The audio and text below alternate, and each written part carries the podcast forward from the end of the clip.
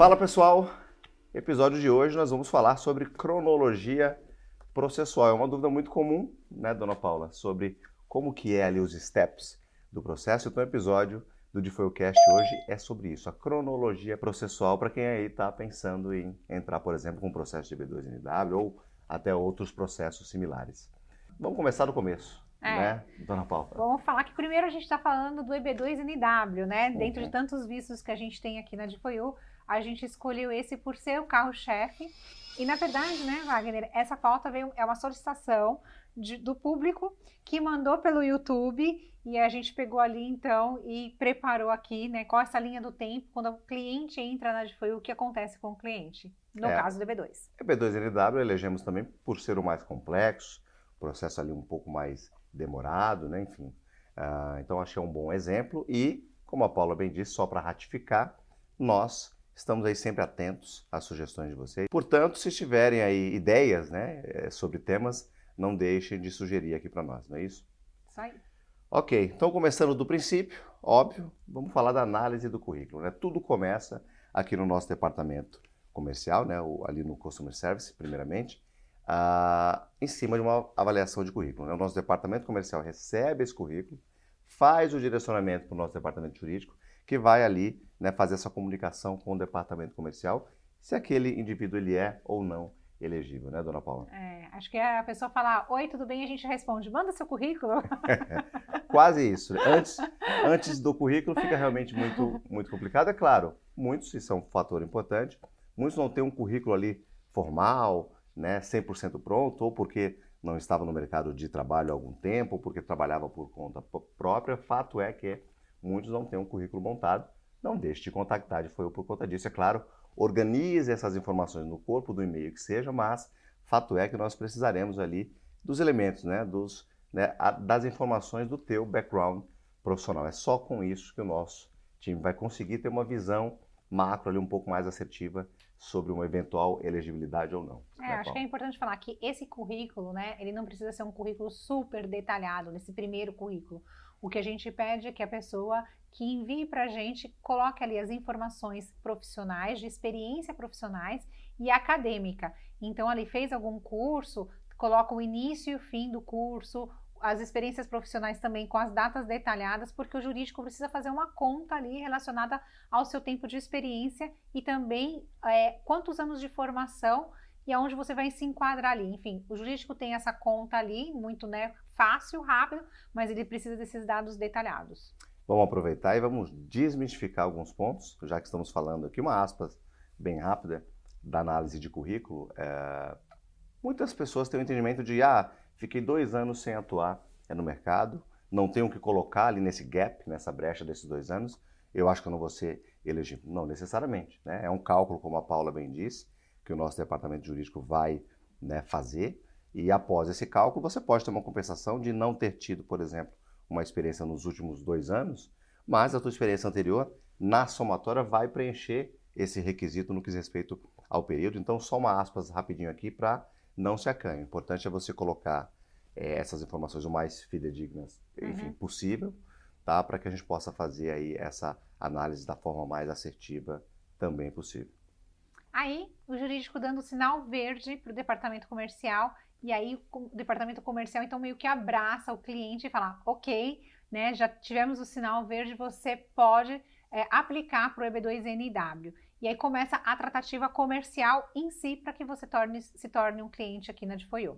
E aí, é claro, essa tratativa comercial envolve ali a parte contratual, né, enfim, a definição, obviamente, da forma de pagamento, e por aí vai. Essa é uma parte ali estritamente comercial, para que aí sim, voltando ali ao eixo né, do processo do mérito em si, a gente fazer o que nós chamamos uh, que é a reunião de kickoff, né, onde de fato esse cliente já com o contrato assinado, obviamente anterior a isso já foi entendido como elegível, ele vai ter uma reunião mais profunda, né, Paula, com o nosso time, vai decantar ali todas as informações do que diz respeito à, à trajetória profissional dele e com essas informações é que será iniciada, digamos assim, a estrutura estratégica do pleito. É nessa reunião de kickoff que a mágica começa a aparecer. Né? É muito legal essa reunião e a gente tem muito feedback dos nossos clientes sobre essa reunião, onde a profissional né, senta e fala, conta a sua história. E aí, alguma coisa ali que às vezes para você não é importante, você solta ali, né? Para as cases e as cases, opa, isso é importante, né? E ele jamais o cliente imaginaria que aquilo fosse importante ou né, fundamental para fazer diferença no pleito imigratório. Não existe um pleito imigratório igual ao outro, né? Cada um tem a sua particularidade e aí é ali, nessa conversa, né, que a Casey começa a desenhar tudo isso. Acabando essa reunião, tudo que você contou para a Casey vai se transformar num super e-mail que ela volta para você, solicitando então ali os documentos referentes ao que você contou para ela. Ah, então se você contou para ela de um voluntariado, de um curso, de alguma coisa ali, ela vai colocar no papel tudo que ela precise para que você prove tudo aquilo que você contou. Exato. E o, grande que, eu diria, dessa reunião de kickoff, né, Paula, é que muitas vezes a informação para o aplicante, ali, para o nosso cliente, ela não é uma, uma informação tão relevante, mas já, enfim, por conta de toda a expertise, o volume de trabalho que nós temos aqui é na You, muitas vezes uma informação que não é relevante para o aplicante, quando o nosso time capta aquela informação, opa, a gente consegue extrair, forçar um pouco mais e ir mais a fundo numa informação que no primeiro momento não seria tão relevante, mas que estrategicamente pode ser sim bastante relevante, pode mudar inclusive os rumos da parte estratégica. Então, por isso que essa, né, essa, essa cutucada que o nosso time dá, né, é, ela é muito importante para que o cliente saia dessa zona do trivial que ele entende muitas vezes que é o básico, como as certificações, trabalhou aqui ou ali. É, essa conversa vai mais profunda, ou seja, o detalhamento dessa função, os contatos que essa, esse profissional eventualmente fez nessa trajetória é profissional, ou seja, entra muito mais na subjetividade para tentar realmente extrair ali né, leite de pedra, no bom sentido, obviamente, e poder criar ali uma estratégia o mais criativa possível. A nossa, a nossa cliente Érica que o diga, que é da Verdade. escola de cabeleireiros. Né, que foi dali que a gente teve a ideia, né, naquela conversa ali, né, uhum. né, do, do, voluntariado dela, de fazer uma escola ali para crianças carentes, né? Mas vamos, Paulo, abrir uma aspas aqui uh, para explicar rapidamente essa história, porque essa vale a pena. Talvez você que já acompanha aqui os episódios da Forecast, eventualmente pode ter escutado essa história anteriormente, mas vale super a pena. É basicamente uma profissional da área de estética, né, da área de beleza, que num primeiro momento, obviamente, pode parecer que é uma área ou um background profissional não tão atrativo para o EB2NW, especialmente quando a gente vai olhar ali o título, né, a letra fria da lei que fala sobre uh, exceptional ability, ou seja, habilidade excepcional. Então você pode pensar, poxa, o que um profissional da área de beleza né, tem ali de excepcional? Mas foi nessa, né, nesse momento mágico, como nós brincamos aqui, nessa reunião de kickoff, que o nosso time acabou captando ali uma informação que fez toda a diferença para a consequente aprovação né, dessa profissional. Que foi um trabalho ali né, é, voluntário que ela teve para crianças e adolescentes é, carentes voltados à beleza. Isso para um instituto de beleza lá na região dela, é no Brasil. Pois bem, uh, ali nasceu a ideia né, de defender essa cliente não só como uma mera profissional da área de beleza, pura e simplesmente, mas montar ali um business plan, né, um projeto que fizesse sentido uh, essa continuação desse trabalho voluntário dela. Enfim, para resumir bem, foi mais ou menos essa a estratégia e bingo, né, Paula? Conseguimos a aprovação num caso aí que inclusive seria dispensado por, por outros escritórios, por outros players, né, pela falta de criatividade, pela falta do conhecimento do que o agente de imigração é, gosta de ver, né? O que saltaria aos olhos da imigração americana. Ou seja, kickoff, né? A reunião de kickoff é um momento realmente muito importante, é o momento onde o nosso time tenta ali extrair leite de pedra e tenta extrair o máximo de informações possíveis para que a gente tenha, de fato, uma estratégia ali o mais criativa possível. Né? Sim. Bom, aí nessa reunião, então, como eu disse, vem essa lista toda, né? Que num primeiro momento você pode olhar a lista e falar: Meu Deus, é muito difícil conseguir isso. Mas o que você tem que lembrar é o seguinte: tudo que está naquela lista foi falado por você, tá no seu currículo, faz parte da sua história. Então pode você falar: Nossa, como é que eu vou conseguir tudo isso? Mas conforme você vai cumprindo ali as, os itens da lista, você vai vendo que nada mais é algo referente à sua história. E aí fez esse upload num drive que a gente destina ao cliente esses documentos são analisados e aí começa o jogo, né, Wagner? E aí começa o jogo, mas só ratificando uma informaçãozinha a mais, é, essas nossas pastas, né, esse drive, ele já vem devidamente organizado com Sim. base na estratégia, né, Paula? E mais do que isso, com base nos critérios. Então, essa or organização ela já começa ali de forma muito bem dividida desde o momento do upload desses documentos. É claro, são muitos documentos, né? A gente não vai esconder isso aqui. É um pleito realmente extenso, uh, né, que gera um trabalho principalmente para nós. É hoje, sem sombra de dúvidas, o pleito migratório mais complexo uhum. né, de se fazer, mais técnico, mais estratégico, mas a Adfoio tenta, de alguma forma, ali, bastante inteligente, tornar isso o mais tranquilo possível né, para vocês, clientes. Mas aí entra, de fato, a parte ali que eu diria que é o coração, né, depois da estratégia, óbvio, mas um coração, ao menos no, é, na questão da documentação, né, do que é, nós entendemos como elementos que serão ali totalmente necessários dentro dessa petição. E ali quem trata a partir daí são as nossas case uh, managers, né? Sim. como nós chamamos.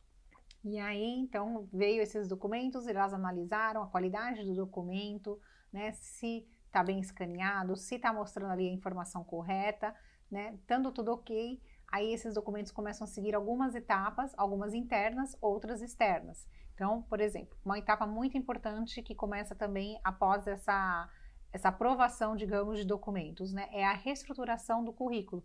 A gente falou do currículo inicial, que podia ser um currículo básico, mas no currículo imigratório, a gente tem uma especialista aqui dentro da DFOU para deixar o seu currículo mostrando exatamente que tipo de profissional você é para a imigração. Aqui a gente está falando de currículo, currículo mesmo, estritamente falando, o teu currículo ele é repaginado e colocado de uma forma o mais apresentável completa possível, estratégica também, que é um dos documentos de anexos ali nessa, nessa petição. Mas além do currículo, a gente tem vários documentos é de suporte, desde né, das traduções, obviamente, todo e qualquer documento que seja utilizado como evidência que não esteja em inglês, né, Paula, precisa ser traduzido, né, uma tradução juramentada, tá, preferencialmente. A gente tem a Expert Opinion Letter, acho que aqui cabe até uma aspas também a gente explicar, uhum. porque numa tradução literal você entende, obviamente, que Expert Opinion Letter é uma carta de referência ali de um expert. Tá? Mas aqui na DFOIU nós sempre trazemos ali uh, profissionais muito bem gabaritados no mercado. E, na grande maioria das vezes são professores universitários, né, Paula, que vão analisar ali é, é, o teu background é profissional e eles vão emitir uma carta. É claro que além da Expert Opinion Letter, que é uma carta de referência, não, não deixa de ser, existem várias reference letters, né, as cartas de referências, que você, cliente, vai conseguir com os teus pares ali, né? com pessoas que você trabalhou, com ex-chefes, enfim, ou com pessoas que conheçam a tua trajetória profissional. Mas aí que está o que da questão. São pessoas que o cliente está indicando. Então fica sempre ali uma desconfiança, digamos assim, do adjudicador, né, da imigração americana, no sentido de, poxa, mas como é um amigo ou um ex-colega de trabalho, pode ser que tenha caprichado demais ali nesses elogios, nessas referências. Então a gente pega alguém neutro e alguém especialista, então por isso expert opinion letter, esse, esse expert, que é neutro, que nunca teve contato direto com esse nosso cliente, com esse profissional, é quem vai fazer uma carta ali, dando o parecer dele, com base né, naqueles documentos todos que nós apresentamos para esse profissional. Então, é, é, essa é a expert opinion letter. Eu acho que valeu aqui essa Sim. aspas para que as pessoas saibam da importância de um documento como esse. Né? Sim, sim, esse profissional ele é aqui dos Estados Unidos, então todos os outros profissionais que você está pegando cartas de referência vão ser da área onde você estava morando, da sua região, profissionais daquele país.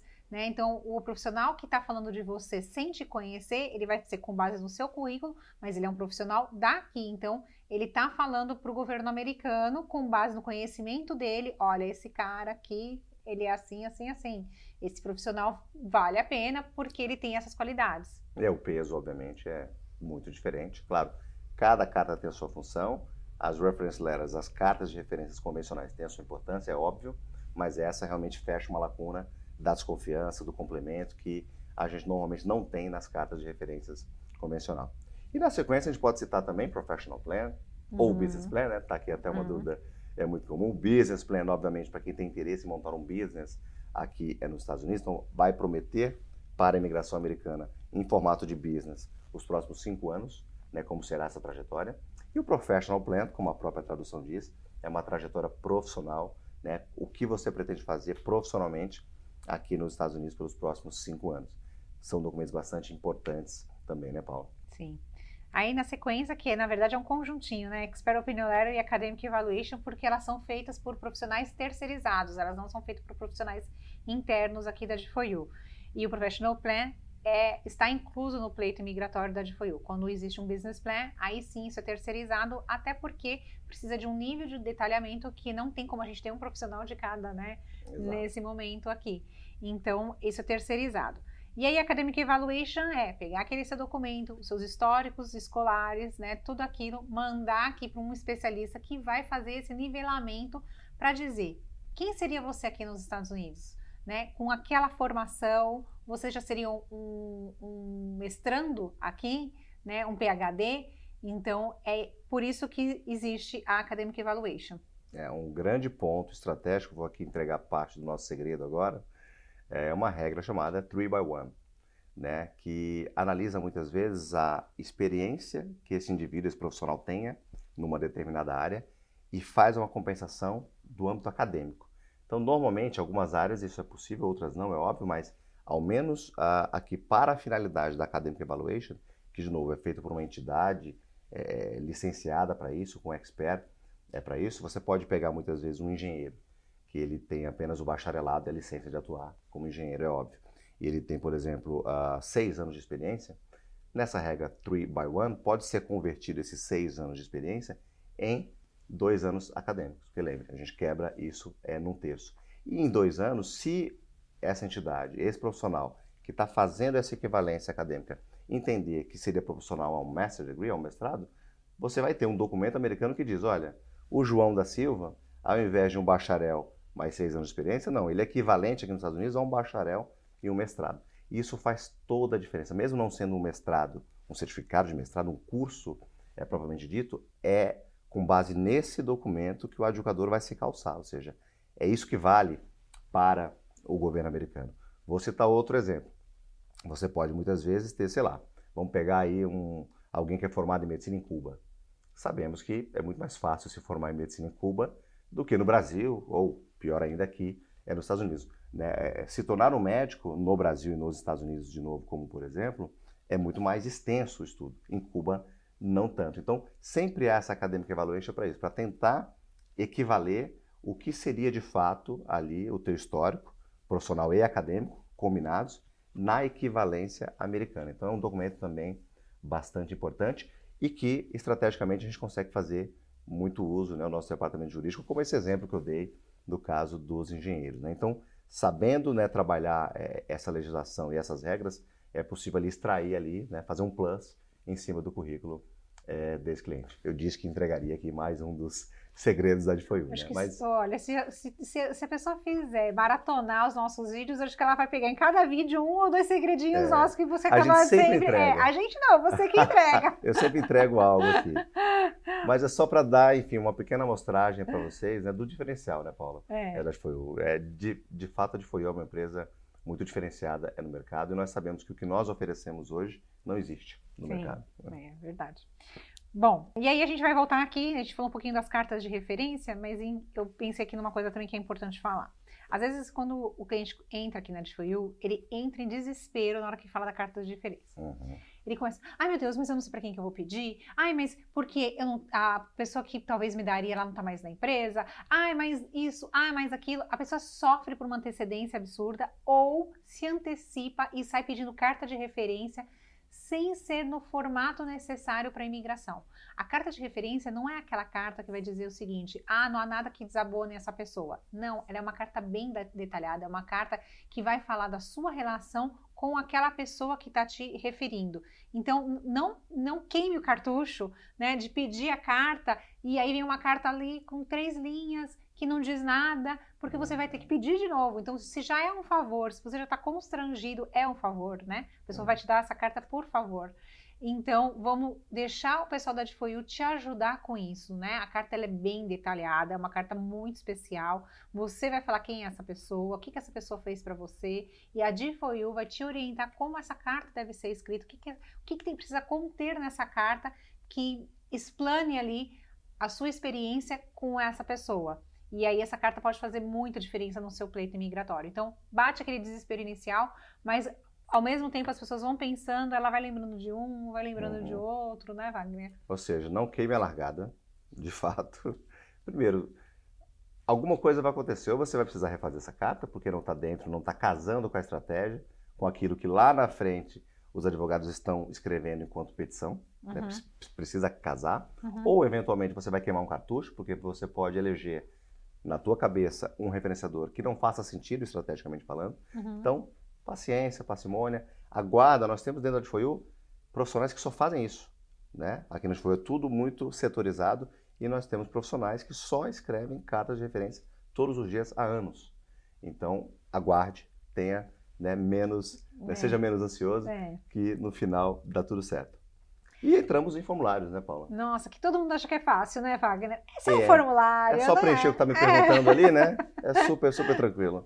Né? Então, formulários imigratórios também, assim como todos os demais departamentos aqui na FOIU, nós temos profissionais intrínsecos que só fazem isso. Tá? E ali é feito, ali, claro, a quatro mãos, uma comunicação. Existe um formulário secundário, vamos chamar dessa forma. É um sistema que a FOIU tem para, eu diria que mastigar essa informação e para que ela seja ali né, absorvida de forma mais fácil pelo cliente. Em cima dessa informação que o cliente preenche para a advogado, a FOIU faz aí sim o, né, o preenchimento do formulário em si, o formulário oficial da imigração Que americana. minimiza os erros também, né? Então, Exato. Além de né, trazer de uma forma muito mais eh, né, de fácil compreensão, eh, vai diminuir, como a Paula bem disse, as chances de erro nesse preenchimento. Então você também não preenche o formulário da imigração.